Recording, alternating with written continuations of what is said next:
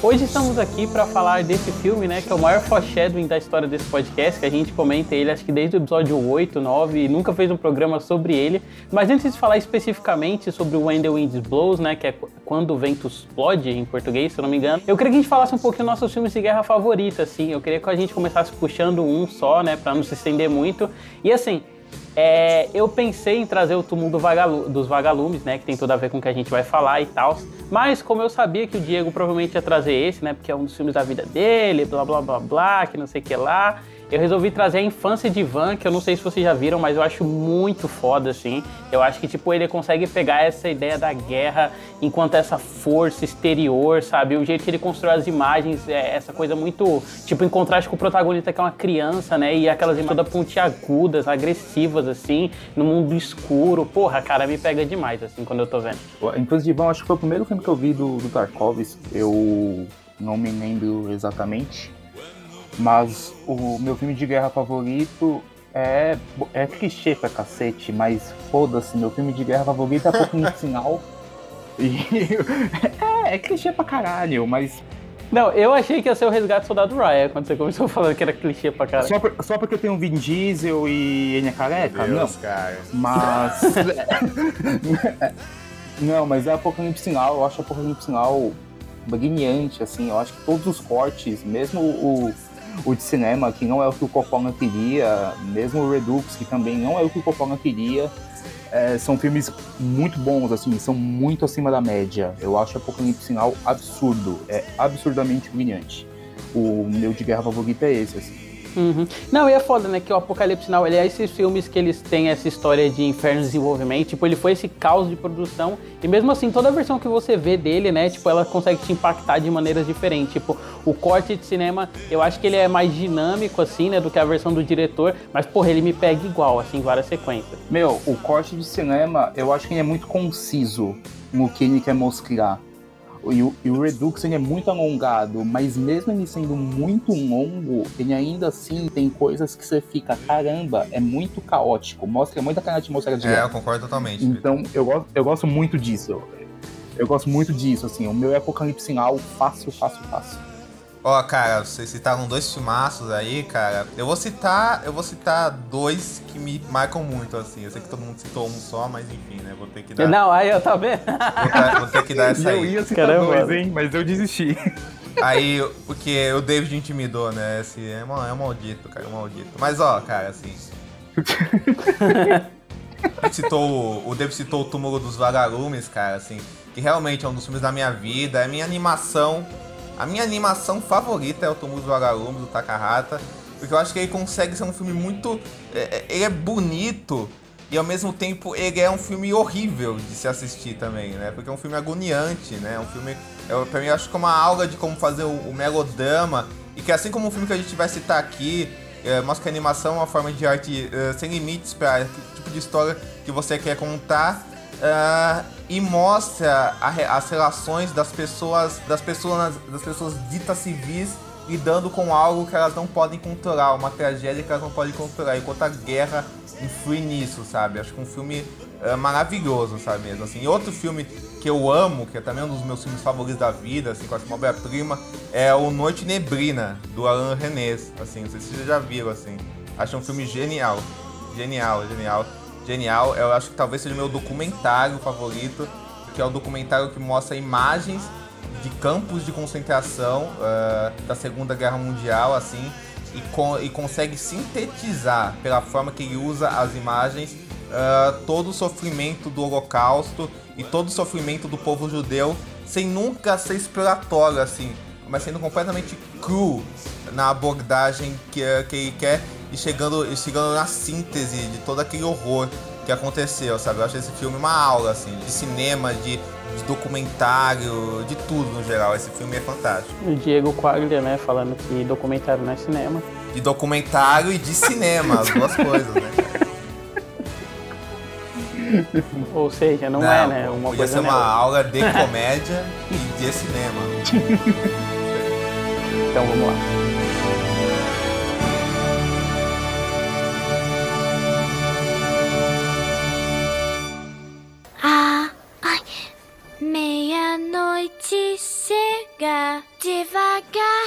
Os corações que querem mais, só a luz do dia não dá jeito se uma pinguim põe ovos de mar. Olá, bem-vindo ao Pinguim Dançarino. Eu sou o David João da Purificação. Tô aqui com o Diego E aí, Fagner gente, beleza? e com o Vitor Martins, está participando aqui pela primeira vez do Pinguim Dançarino do Assim Falou Victor. Salve família, tudo bem? Bora, bora participar aí, uma honra estar aqui. Ai, eu me senti muito chique quando a pessoa fala isso. então, como já viram pelo título, a gente vai estar falando um pouquinho hoje sobre When the Wind Blows. Fala pra gente, Vitor, sobre o que fala When the Wind Blows. O filme conta a história de um, de um casal que se conheceu é, pré-Segunda Guerra Mundial, né? O rapaz, o, o homem, serviu na Segunda Guerra pelo, pelo Exército Britânico. E, bom, eles su- superaram a guerra, ele aposentado, filho, neto, tudo mais, família de boas. E eles são sobre a ameaça da Guerra Fria, né? O filme se passa durante a Guerra Fria e um alerta do governo muda toda a rotina deles, porque esse alerta fala que um ataque à bomba pode acontecer a qualquer momento.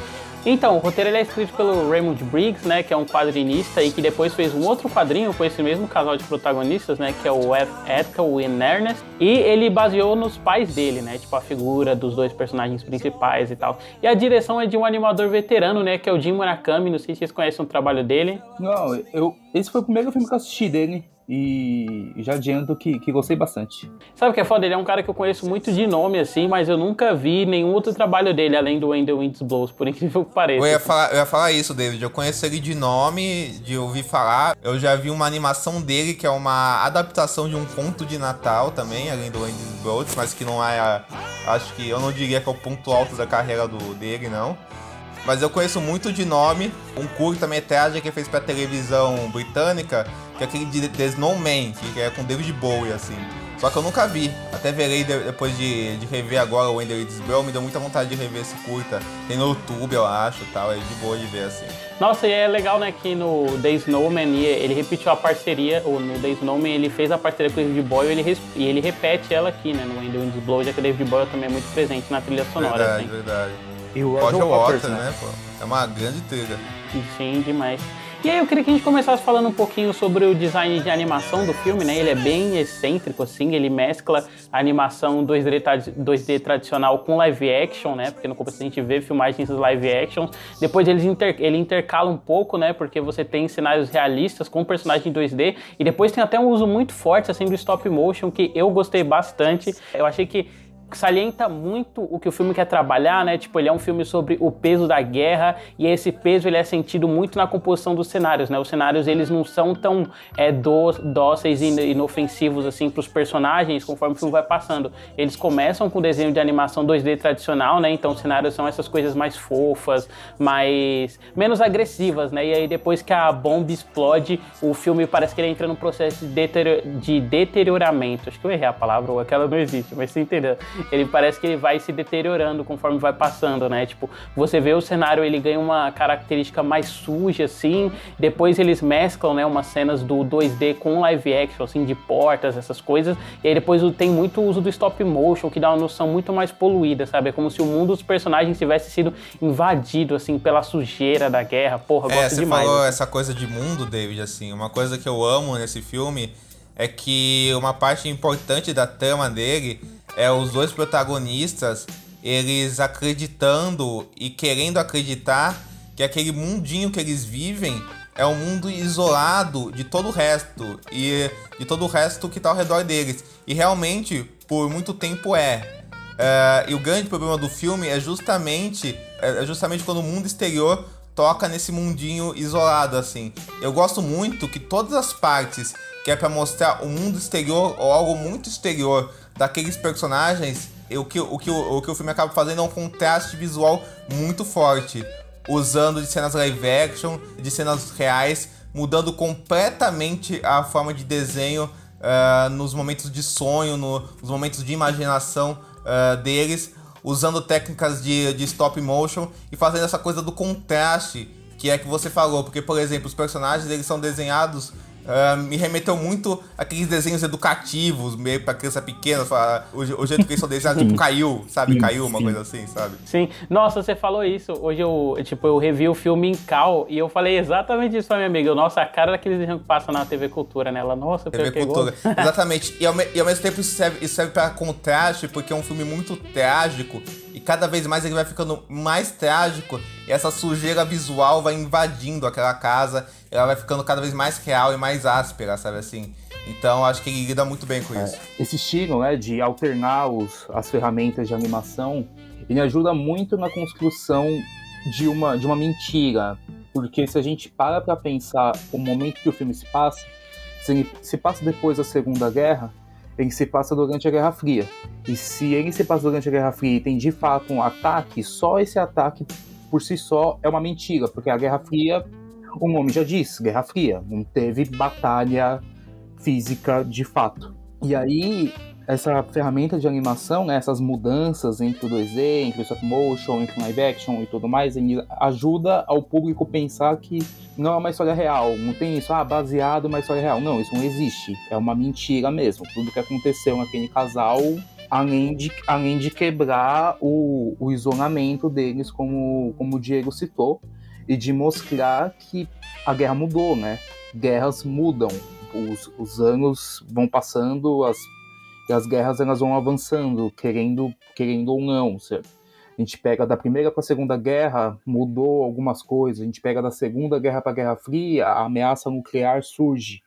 Da mesma forma que a gente já tem o homem na lua com a Guerra Fria da Guerra Fria, quando, quando cai o muro de Berlim, a gente tá, vai para a Guerra do Golfo, é algo completamente diferente. Guerra do Golfo para o Iraque, também completamente diferente, assim por diante. Então a guerra vai mudando da mesma forma que a animação vai mudando, e ele colocar, o diretor colocar esses tipos de animação juntos ao mesmo tempo dentro de uma, dentro de uma história dessa, mostra exatamente isso, essas mudanças constantes da vida da vida uhum, sociedade. Nossa, totalmente. E o próprio uso do character design, né? Tipo, é, você comentou como é, evidencia essa questão da mentira, né? Eu acho que essa questão da falsidade, ela é meio, ela não, tipo, não é meio, né? Ela é bem proposital no sentido do filme que é uma configuração meio fabular, né? De, tipo, apesar de ser uma história super específica que tá sendo ambientada na Inglaterra, né? E tá falando de uma guerra que é real, o fato dos personagens eles serem muito mais abstratos, né, em contraste com os cenários realistas, eles dão esse caráter de universalização daquela história, sabe? Tem uma frase que eu gosto muito em uma série que eu lembro que a pessoa fala: "Ah, são é porque o problema não é, o problema é o que está acontecendo lá fora, sabe? São as pessoinhas". Eu acho que é essa é a síntese do que é esse filme, sabe? Eles são as pessoinhas assim, tipo, o, é, o pessoal mais alheio. Pô, é um pessoal que tipo tudo que eles sabem de notícia é baseado em coisas que eles viram há muito tempo atrás, né, na primeira e na Segunda Guerra, isso é recorrente, assim, o personagem, o Jim, ele tá sempre falando do passado e tal. É, e quando ele vem pro futuro, tudo que ele sabe é baseado num programa de rádio, sabe? Então, tipo, é realmente um. É, é realmente um casal, tipo, super simples de pessoas e com relações simplistas do mundo, sabe? E aí, tipo, todo o peso da guerra, conforme ele vai chegando, né? Ele vai meio que destroçando aquelas pessoas justamente pela simplicidade. Porra, acho muito foda, cara. Muito bonito, né? Sim, fora que é, esse fato de eles, de certa forma, eles se agarrarem ao passado de várias formas possíveis, principalmente pela da maneira de como eles se informam, mostra um certo, sei lá, é, saudosismo. Eles sentem, eles sentem de forma saudade daquela época, não que eles sentem saudade da guerra, mas eles sentem saudade daquela época porque eles Nossa, eram jovens. Sim. É, tipo, não só deles serem jovens, né, mas isso, tipo, tinha uma relação mais simplista, né? Tipo, quando ele tá falando, ah, ele eu sabia que tinha o, o, o Churchill, o Stalin, eu sabia que, tipo, eles estavam contra o Hitler, né? E aí, tipo, o Hitler tava do outro lado com os outros caras maus. Mas hoje em dia eu não sei mais quem é quem, sabe? Tipo, essa linha, essa linha tênue da guerra unidimensional foi sumindo, assim, com o tempo é pra ele. É interessante que, é, que essa questão de, da confusão deles com o mundo que eles estão vivendo, assim, de estarem totalmente isolados dele Uh, também vem com uma forma deles terem uma vida que é muito sossegada, né? Que é muito tranquila, assim. Que é uma, que é uma vida muito de paz, isolada naquele lugar. Isso vai sendo totalmente quebrado e destruído pelo filme. E ao mesmo tempo, essa coisa de fábula que você citou, David, e de mentira que o Victor citou, também, é, também é, salienta bem esse negócio que o filme tem de de meio de ser um, uma coisa uma coisa de agonia mesmo, de você pensar, ah, isso é uma mentira, ah, isso não aconteceu, mas né, poderia ter acontecido em outro cenário, ou em outro contexto, algo assim poderia acontecer, sabe? Essa, essa questão que o filme lida muito bem, que é uma questão que me deixa aterrorizado, agoniado e muito entristecido, que é essa questão do, da impotência. Eu acho que uma das piores coisas do mundo é você ser impotente. Eu acho que a pior coisa do mundo, cara, é você, é você ser impotente a alguma coisa muito horrível, assim. E esse filme lida com isso, aquelas pessoas não sabendo lidar com aquilo e não, e não sabendo lidar, lidar com aquilo e nem podendo lidar com aquilo, uma coisa horrível, né, ao redor delas, assim. E, e ela só tem o amor um do outro, né, mas nem aquele amor se pode conduzir, nem todo aquele carinho que eles demonstram tanto, né. Então acho que o filme consegue explorar muito essas camadas, assim. E bom, é, a forma quando, quando a gente pensa no, no maniqueísmo, na vida deles no campo, nessa ideia de mentira, nessa ideia fabular, e, na, e no isolamento deles, a gente pensa que a única forma que eles conseguem se incluir no mundo agora é por causa um do outro. É só ver o telefonema com, com o filho. Quando, quando eles ligam pro filho e tal, aí o filho fala, ah, não, vou fazer abrigo, porra nenhuma não. E é, é, é, vou fazer não, se for pra morrer eu morro, foda-se. E é, é basicamente é, é, basicamente isso, assim, eles ficam, nossa, como não vai fazer e tal, é um bom menino, por quê? Porque na época deles eles tiveram que fazer isso várias vezes, né? Antes do cara ser convocado. E, e era principalmente porque ela não foi pra guerra, ela não serviu, ela ficou esperando ele voltar. Então, esse. Ele só tem um ao outro. Eles não tem mais ninguém, assim. Eles só tem um ao outro e eles são a forma de eles se incluírem no mundo. Sim. Nossa, cara, e é tão bonito, né? Tipo, como o filme ele trabalha isso de várias maneiras, que, por exemplo, a casa passa meio que ser uma extensão deles, né? E de quem eles são, assim. A gente vai ver na Sim. casa entrando em ruína junto com eles. E, tipo, as cores da casa, né? São as cores das roupas dele, aquele verde, aquele vermelho, uhum. o branco e o marrom. E aí, tipo, você vê cada vez mais é, esse processo de defasagem, né, cara? Tipo, o filme vai construindo tão bem essa questão da invasão. Porra, é, é muito bonito, assim.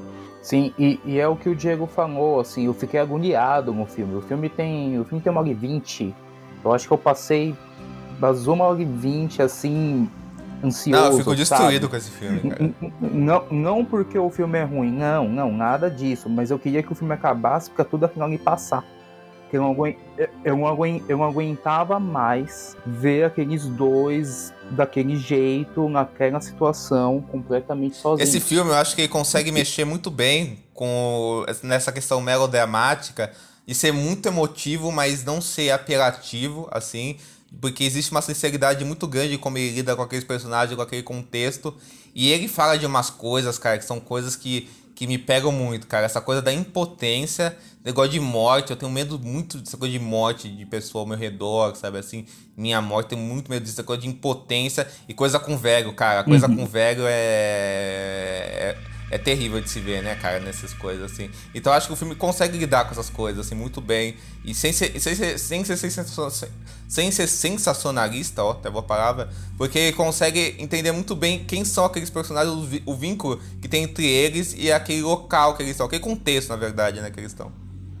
Não, e, e é estranho, assim, isso falando muito de.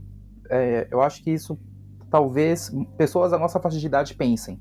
Mas é muito estranho a gente se apegar àqueles dois, porque de certa forma a gente sabe o final daquele filme uhum. desde o começo. Sim, sim, sim.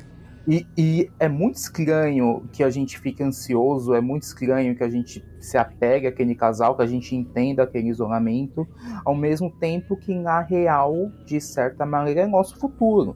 Você parar pra pensar. É nosso futuro. e acho que também tem um negócio, sei lá, você pensa em pai, mãe, avó, avô vizinho. Sim, você pensa, você pensa nos seus, né? Você pensa no seu, você pensa em você. E, e, isso te pega muito, assim, isso te, isso te quebra. E, e pensando ah, tem, até nisso da animação mesmo, quando o David fala do, né, que as cores da casa são as cores das roupas deles e o decorrer do filme tudo isso vai desbotando, porque vai desbotando porque a casa ela vai, né, ela vai sendo destruída de pouquinho em pouquinho. Nenhuma casa resiste da mesma forma que nenhuma pessoa vai resistir. Sim. Nossa, cara, e é, o filme ele não tem dó, né? Ele é muito explícito, assim, com o que acontece. Uhum. Mas o jeito que ele encara isso, né, é com uma ingenuidade, assim, por parte dos personagens. Vai tudo fica. E, tipo, vai deixando tudo pior para você enquanto você tá vendo, né? Mas, como o Victor comentou, a gente já sabe o destino deles, né? Mas eles o tempo todo sem entender as coisas que estão acontecendo com ele. Tipo, ah, apareceu uns manchas na minha pele. Não, isso é coisa normal da idade. Tinha sangue no banho. Cara, né, cara, é, é foda, assim, você fica sem palavras quando tá assim. É, e além, além de ficar. Além de pensar nisso, pensando que o Diego falou da impotência, né? Porque quando eles, eles encaram as coisas que vão acontecendo como algo normal, porque o filme parte de uma premissa de que tudo aquilo ali é normal, e na Guerra Fria talvez até fosse. De ah, fazer um abrigo do governo porque a qualquer momento pode cair uma bomba na tua casa. Porra, é, Pode ser que naquela época isso fosse possível. Mas isso não é normal. Isso não tem que ser a regra, isso não tem que ser a norma. E a gente parte dessa premissa aí que eles encaram. Não, tá bom, vamos fazer um abrigo ali sim, de acordo com um folderzinho que a gente pegou aqui do, do governo no ônibus que eu tava vindo. E ao mesmo casa. tempo o filme mostra é, o quão terrível é você normalizar isso, porque o resultado é uhum. horroroso, uhum. né, cara? Assim. E isso, de certa forma, é um efeito de de guerras e de acontecimentos históricos cruéis, assim, as pessoas elas normalizam aquilo, porque caso elas não transformem aquilo em regra, elas Sim. não vão conseguir Nossa, viver. É, é horrível mesmo essa sensação, e como o filme reproduz é. ela bem, né? Foda mesmo. E acaba lidando muito, para terminar esse negócio da impotência um pouco, assim, essa lidando muito com a impotência do próprio espectador, que quer, que quer entrar dentro do filme e salvar aqueles dois velhinhos e abraçar eles e, e tirar eles de lá e não consegue, né, cara? E, e o filme consegue fazer isso sem ser uma tortura, porque ele consegue lidar muito bem na construção daqueles dois personagens mesmo, né? Nas conversas que eles têm, pra você entender o carinho deles, o quanto eles estão alheios a toda aquela situação, até que tudo vai se, tudo vai se destruindo, né? Sim. Sim, Parando sim. pra pensar, esse filme meio que faz até parte de uma trilogia que só existe na minha cabeça, né? Que é ele, Game Pés Descalços e o Túmulo dos Vagalumes, né? Que é a trilogia de como a guerra fode com pessoas inocentes e desavisadas. Comuns, né? Uhum. Pessoas comuns, né? Não me empurra que eu já tô na beira, tentando não fazer doideira. É, então, eu queria que a gente aproveitasse também e falasse um pouquinho dos dois personagens, né? Já que a gente passa o filme inteiro com eles e tal. E eu gostei muito, assim, do retrato dos dois. A gente já comentou um pouquinho quando a gente tá falando de animação, né? Eu acho que eles têm umas particularidades, como o Vitor já trouxe, essa questão do passado e tal. E eu gosto, tipo, vários mini conflitos que eles têm dentro da relação deles, mas nunca são conflitos sérios, né? Nunca são conflitos é, reais, assim, da relação. São coisas bobas da rotina que eles se pegam apontando no outro. Tipo, tem um momento que o Jim tá desesperado, ele fala, sou vagabunda, entra logo no negócio. Ela, quem você pensa que é para me chamar de vagabunda nessa idade, que não sei o que lá. É, esse tipo de coisa, né? É, da relação deles. Eu acho que é tão simples, são coisas tão pueris assim, mas que dizem tanto sobre o tempo que eles passaram juntos, sabe? A visão que eles têm um do outro, para depois quando o filme desaba, né, em cima deles e, e, o seu emocional é quebrado, tipo, esse tipo de interação deles no começo faz toda a diferença, sabe? Tipo, o Jim tá tirando as portas e ela fala, meu, mas se você tirar as portas vai ficar com frio uhum. e tal. Esse tipo de satisfação, essas Sim. coisinhas, porra, eu amei, assim, esses detalhes no filme. É, e aproxima o espectador do, daqueles personagens, né? Porque eu penso muito que é, relacionamentos, principalmente relacionamentos amorosos, eles são feitos de concessões. Uma pessoa concede a outra e assim por diante, elas vão conversando, vão se acordando para o relacionamento viver. E aí, quando eventualmente esse relacionamento acaba, você sente falta até das coisas pequenas e é justamente o que esse casal aí tem, assim, a gente vê essas coisas pequenas que você citou.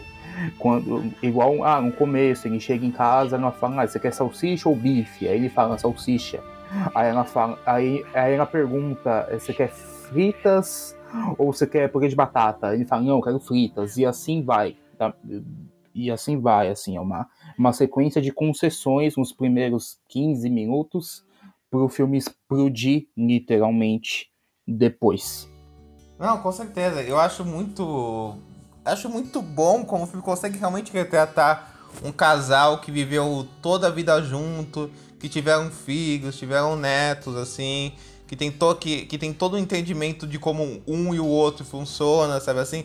Que tem uma vida bem simples, bem tranquila, com, pouco, uh, com poucas ambições, sabe? Com, pouca, com poucos acontecimentos, uh, com, uma visão da vida muito simplória, sabe assim? Mas não simplória pro mal, simplória porque eles estão dentro de uma realidade simplória mesmo e estão totalmente inseridos na, na, naquilo, né? Então, então aqui. Então, e, e, então, o modo que eles veem a política externa, o modo que eles veem o mundo, é um modo muito simples, assim, com, com, com pessoas reais que estão no dia a dia veem mesmo, assim, sabe? Isso, é, isso é muito bonito, sabe? Tem uma doçura dos dois, tem um, tem um carinho, você vê que aquele casal realmente é, realmente é um casal que se gosta, é um casal carinhoso, simples, sabe? Assim, de. É um, um casal de gente. De gente boa, assim, sabe? Que tá muito alheio a tudo que acontece, que deixa tudo mais trágico. Porque são pessoas tão comuns, tão comuns, que aquelas pessoas poderiam ser qualquer. Qualquer pessoa da, na nossa vida, sabe? Isso que pega muito o filme. É, justamente. Inclusive, isso de, coisa, de coisas pequenas, de pequenas concessões, assim, é, é automático, pelo menos para mim. Eu pensar nos meus pais, que estão casados há mais de 20 anos, juntos no, ao todo há mais de 30, e basicamente isso, assim, concessões, coisinha pequena ali, coisinha pequena aqui, assim vai, vai, vai. É um ciclo essa simplicidade que o, que o Diego citou, também é, é importante dizer que foi uma simplicidade escolhida por, pelos dois, né? Exato. É, esses, esses, esses dois personagens escolheram aquela vida simples ali no campo e tal.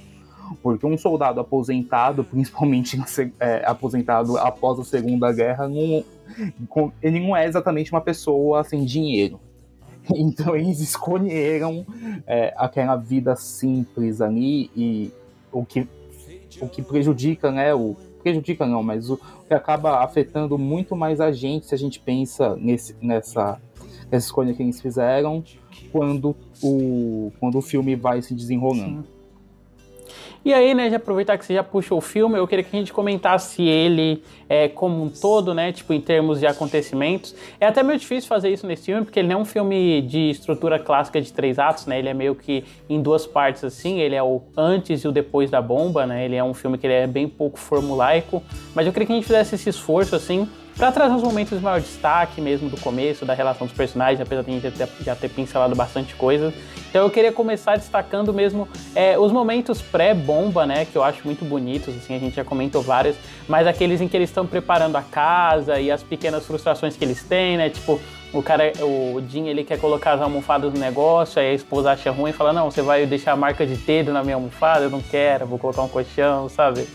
Porra, é, é cara, é, são muito bonitos, assim, esses momentos do começo. Questões muito cotidianas, né, David? Eu acho que o filme, ele consegue te inserir bem naquele... Esse contraste que a gente tá falando, o podcast inteiro, né? Ele vai dando essas interações bem cotidianas do casal, bem de, bem de casal que tá, que tá muito tempo casado, de, ou, de, ou, ou de família que, que se conhece porque convive há muito tempo tal, todo mundo tem isso, assim. E aí, ao mesmo tempo, você vê que, cara, alguma coisa de errado vai acontecer, mas ao mesmo tempo eu tô me sentindo tão confortável com essas pessoas e, no, e, e, e examinando a vida dela, o cotidiano delas, mas alguma coisa vai acontecer. Porque o filme, cara, uma coisa que eu senti muito nesse filme é que ele fala, e que eu sinto vendo ele, ele fala muito dessa coisa do. É, é essa coisa da. Uh, do medo eminente ao você envelhecer, né? Que é uma coisa que todo mundo passa e que todo mundo ao nosso redor uh, passa e que nós vamos passar e que todo mundo passa, que é essa coisa, né, de você uh, uh, que você pode pensar, que você pode pensar na morte, uh, de você ser a pessoa mais frágil em alguma tragédia, gigante quando essa gigante quando essa quando acontece quando você tá sozinho, pode trazer por, contexto de Covid, por exemplo, alguma coisa assim, que os idosos são os mais afetados, assim, nessa questão deles estarem sozinhos, então aí a fragilidade deles fica mais aparente ainda. Então eles que no começo estavam tão seguros daquela vidinha, de, uh, daquela vidinha simplesinha deles, uh, quando aquilo do bombardeio acontece e eles perdem isso e eles, eles tentam continuar vivendo aquilo, Uh, eles não conseguem se adaptar a isso, porque adaptar, adaptar isso é, não, é impossível porque é, é adaptar o horror. O horror machuca eles fisicamente e de todos os jeitos possíveis, né? Psicologicamente e tal. É, eu gosto muito de, da cena pré-bomba, da cena da, da, ligação com o. a ligação que eles fazem pro, pro filho. Eu acho que eu acho que essa cena é muito importante, talvez uma das mais importantes do filme, assim, que muito provavelmente o, o público ele pode acabar esquecendo dessa cena depois que tudo aquilo acontece, mas é compreensível, porque né, tudo aquilo acontece. Mas eu acho que essa, essa cena da ligação do filho mostra um conflito de geração que traz mais uma camada para é, a obra, como... essa impotência que a gente já É, citou. de como você vai envelhecendo, você vai ficando meio alheio à vida daqueles que você ama até, né? E, da... e o contrário também. É, e fora que se a gente parar para pensar em que o, que o cinema é uma das. talvez a, a arte, né, o audiovisual em si é a arte que mais gera identificação em quem está consumindo, eu acho que todo mundo, infelizmente, não estou falando isso aqui é, querendo fugir da reta ou algo assim, mas todo mundo, infelizmente, já teve um comportamento similar ao que o filho deles teve naquela ligação. De, de, de pensar, foda-se, mano, se morrer, morreu. É, e se eu morrer, foda-se também, eu vou fazer abrigo porra nenhuma. Porque é basicamente o que o cara fala, assim, sem os palavrões, mas é basicamente o que, o que ele fala. E, e, e também é uma, é um tipo de impotência diferente, porque da mesma forma que o, que o casal, eles sabem que eles precisam fazer aquele abrigo para eles terem uma chance de sobreviver, o filho sabe que, mano, dane-se o abrigo, se cair a bomba vai todo mundo morrer. Então é, é, um conflito de geração que eu acho, que eu acho muito, muito interessante, é muito importante. Talvez o filme não fosse a mesma coisa se não tivesse aquela E acaba existindo outra impotência, de, uh, uh, Vitor, acaba existindo outro, outra impotência, Vitor, que é a questão uh, que é a questão do casal não poder fazer nada para proteger o filho que eles nada. amam, né? Eles não podem fazer nada, eles não, eles não podem se transportar para lá e, e, fazer um abrigo pro filho, para a esposa dele e para e pra filha ou filho dele, assim. Eles não, eles não podem fazer nada, sabe assim? Isso é uma coisa horrível de se pensar, Sim. sabe assim? Não, e, e, e eles, eles não podem fazer nada naquele contexto da mesma forma que eles não podem fazer nada em nenhum contexto porque o moleque já é adulto. Então, é, essa, essa impotência, de certa forma, diferente do que o, do que o filme trabalha, porque o filme trabalha uma impotência muito mais de, de isolamento, muito mais de guerra mesmo. Mas essa impotência familiar, é, é muito importante, principalmente como isso ecoa depois, porque eles citam, depois que tudo rola, eles falam assim, ah, será que o, será que o nosso filho tá bem?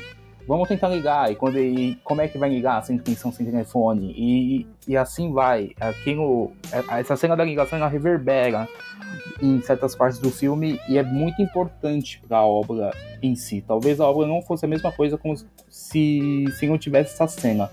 Essa cena é mais importante uhum. do que se parece. Não, é muito legal, né? Porque, tipo, ela também traz uma coisa do externo ao mundo. Porque, tipo, enquanto o externo para eles eram coisas banais, tipo loja, essas coisas, quando a partir do momento que você tem essa ligação, né? Você percebe que o externo também tem um peso sentimental. Então, é tipo, isso, como você mesmo comentou, isso reverbera, né? Não só no sentido de trama, mas, tipo, no sentido emocional mesmo pros personagens e pra gente, enquanto espectador. Sim, porque, porra, é, é inevitável, né? É, é eles citam o filho, a esposa e o neto, porque eles citam o neto muito pouco depois que acontece o ataque.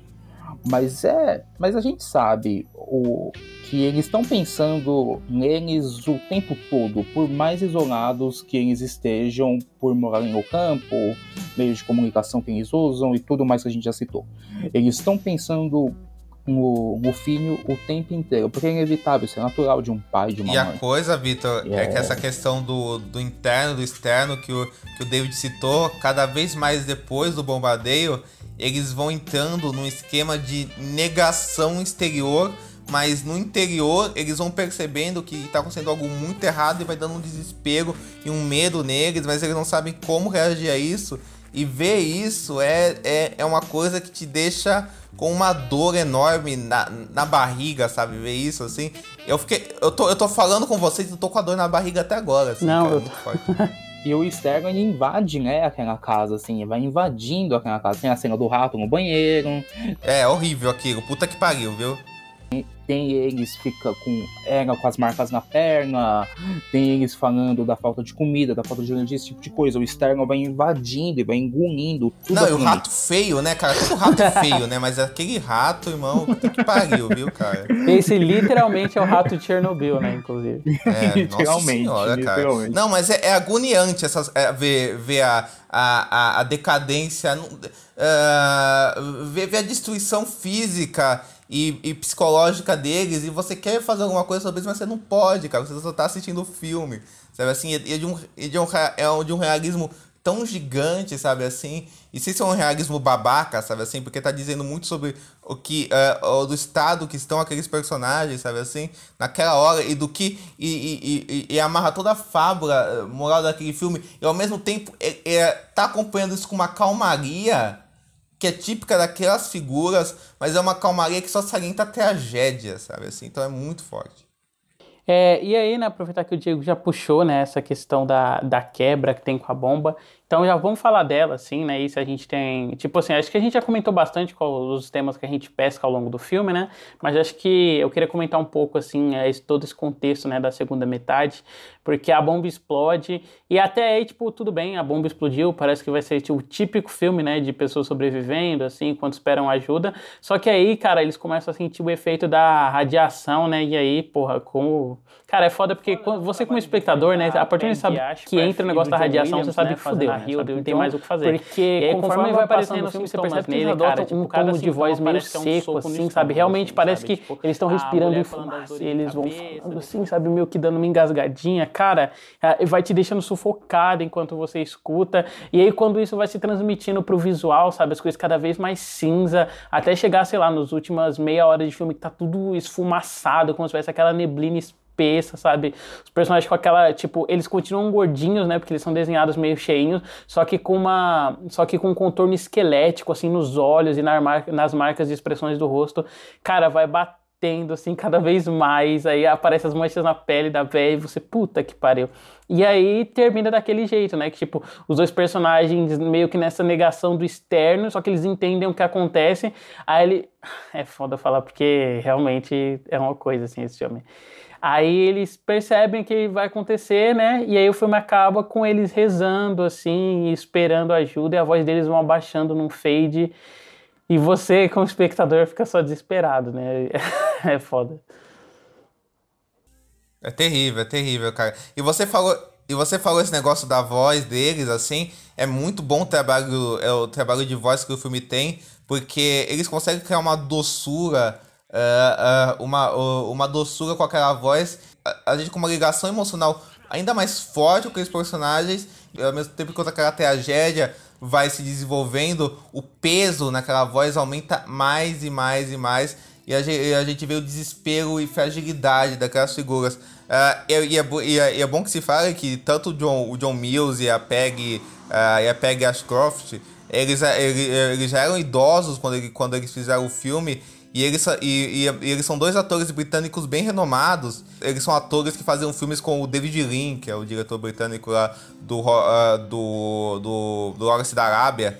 Inclusive, os dois ganharam Oscars por causa dos filmes do, do, do David que o John ganhou. O, o, o, uh, o John ganhou pela filha de Ryan e a Peg ganhou por passagem na Índia, se, se, se não me engano. Então eles têm esse background Uh, eles têm esse background só salienta um tipo de, de ligação entre os dois, uma química que aparece só pela voz. E como o David falou, é, toda essa questão do desespero com a, com a radiação é muito forte. Porque, por exemplo, tem aquelas cenas que eles vão pra chuva, ou que, uh, ou, que, uh, ou que eles vão beber água e a gente fica pensando, porra, não faz isso, não faz isso, não faz isso. E aí essa coisa da impotência, né, cara? Não tem o que fazer, né, cara? Assim, eles fazem. E é terrível, cara, porque a gente, pô, alguém vai salvar eles, vai... nada acontece, não tem o que fazer, a radiação tá tomada. Então é uma coisa agoniante mesmo, assim.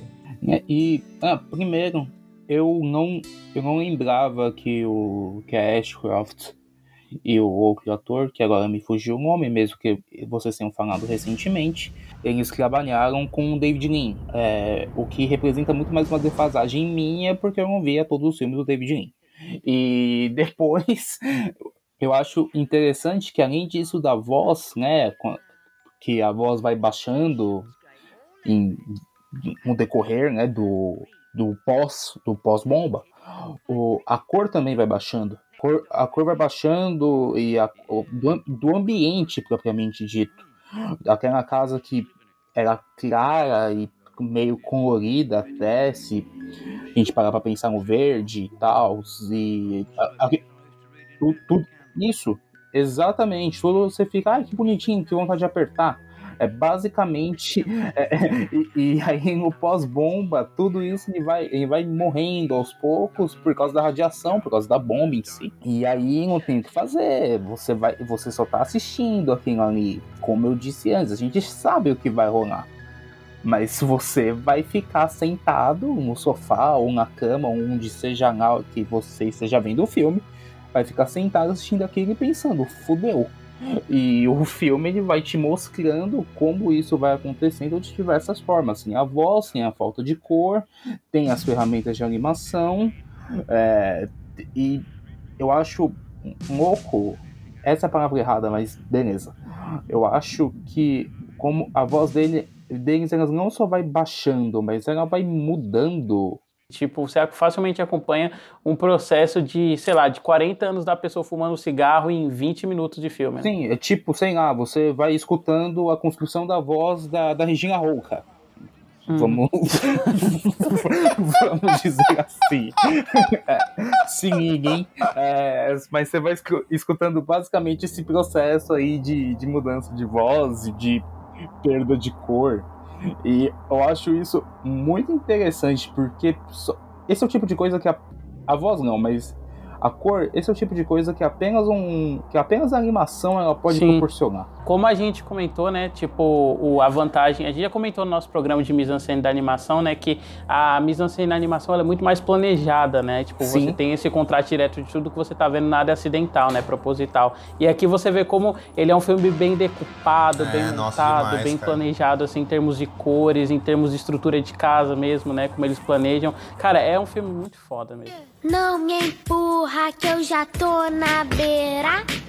Tentando doideira. Então é isso, né, gente? A gente falou bastante sobre o Wendell Winds Blows. Eu queria só que cada um desse uma nota e suas considerações finais. E aí já pode emendar falando também, a gente conta o trabalho de vocês. Começando pelo Diego. Ah, cara, é um filmaço esse filme aí. É um filme que quando eu vi pela primeira vez eu fiquei bem impressionado. Chorei. Eu, eu sou de chorar fácil com o filme, mas Uh, nesse filme, assim, pegou tudo que eu falei, cara, assim, eu fiquei de coração apertado. Até agora eu tô de coração apertado. Vocês falando, me deu vontade de chorar, sei lá. O filme, assim. Então é muito foda o filme, é muito forte, assim.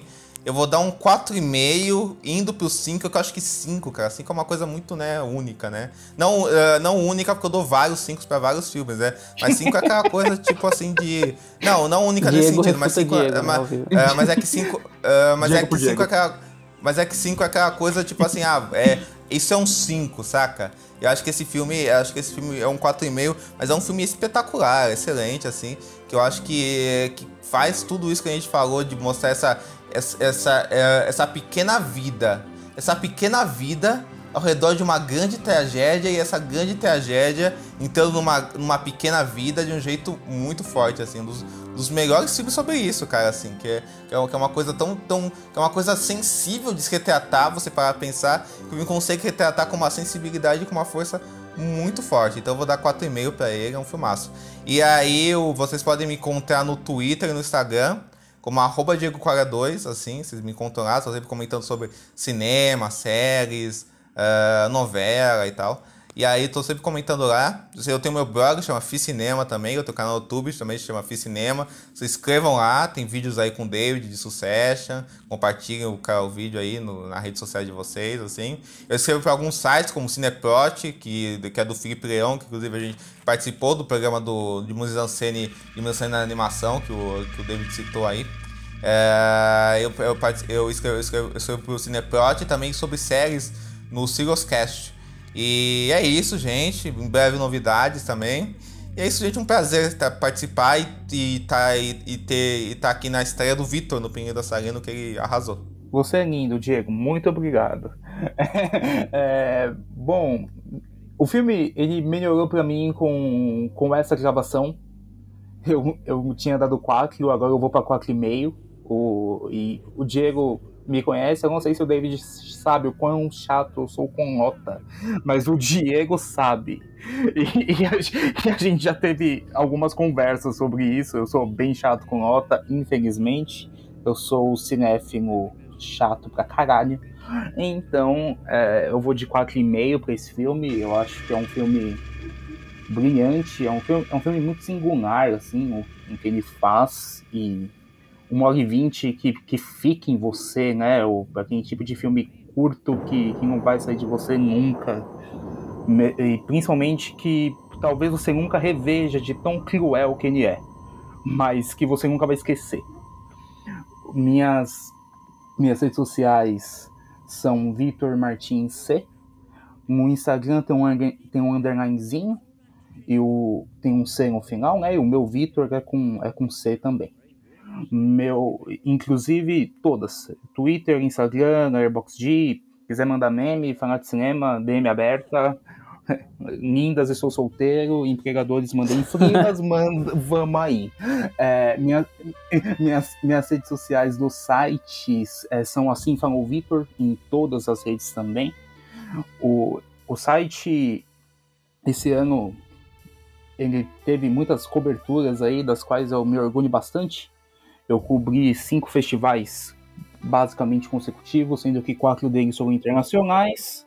E você encontra todos os textos sobre, sobre de, dos filmes desses, desses festivais lá no site, assimfamovitor.com e nas redes sociais dele, que eu também já sei o nome, é Assim Vitor em todas. É uma honra estar aqui, como eu já disse, uma honra ter participado do, do Pinguim. É, eu já vou chamar de Pinguim, não Pinguim dançarino, pois eu sou íntimo. Então, então é, é, uma honra ter, ter participado do Pinguim, principalmente com, com a companhia tão boa como a do Diego e um filme tão legal como é o the Wind Blows. E valeu, valeu aí pela consideração, aí, pela parte eu sabia. Assim.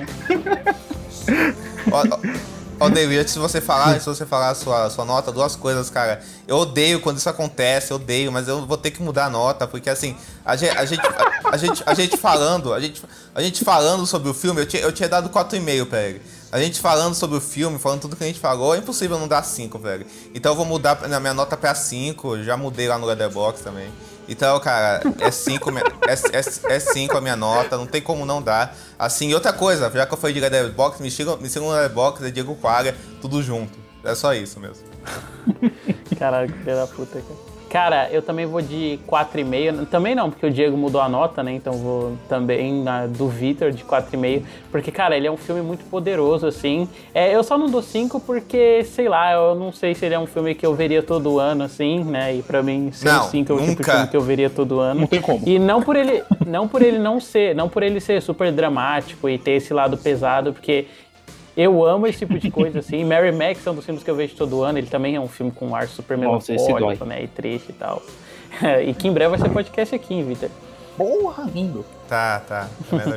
é, mas é, 4,5 eu acho que tá justíssimo pro filme. Acho que ele é um filme poderosíssimo, assim. Eu percebi que talvez esse não seja um dos meus subgêneros favoritos aí de guerra, né? Que é o filme de guerra de pessoinhas, porque eu também amo o Túmulo dos Vagalumes, o Infância de Ivan. Tipo, apesar dele estar de, lidando mais diretamente com a guerra, né? Porque o Ivan tá inserido, ainda é sobre uma criança que tá tendo é, que lidar com aquilo. Então, tipo, ainda é sobre uma pessoinha, né? Nesse contexto maior. Então, uhum. tipo, muito bom que gravando aqui eu percebi, eu consegui reconhecer o padrão das coisas que eu gosto. E, cara, muito bonito, assim. Vocês precisam conhecer o In The Winds Blows. Agradecer demais pelo Victor por ter participado aqui. Então é isso. Até semana que vem com o próximo episódio. Valeu.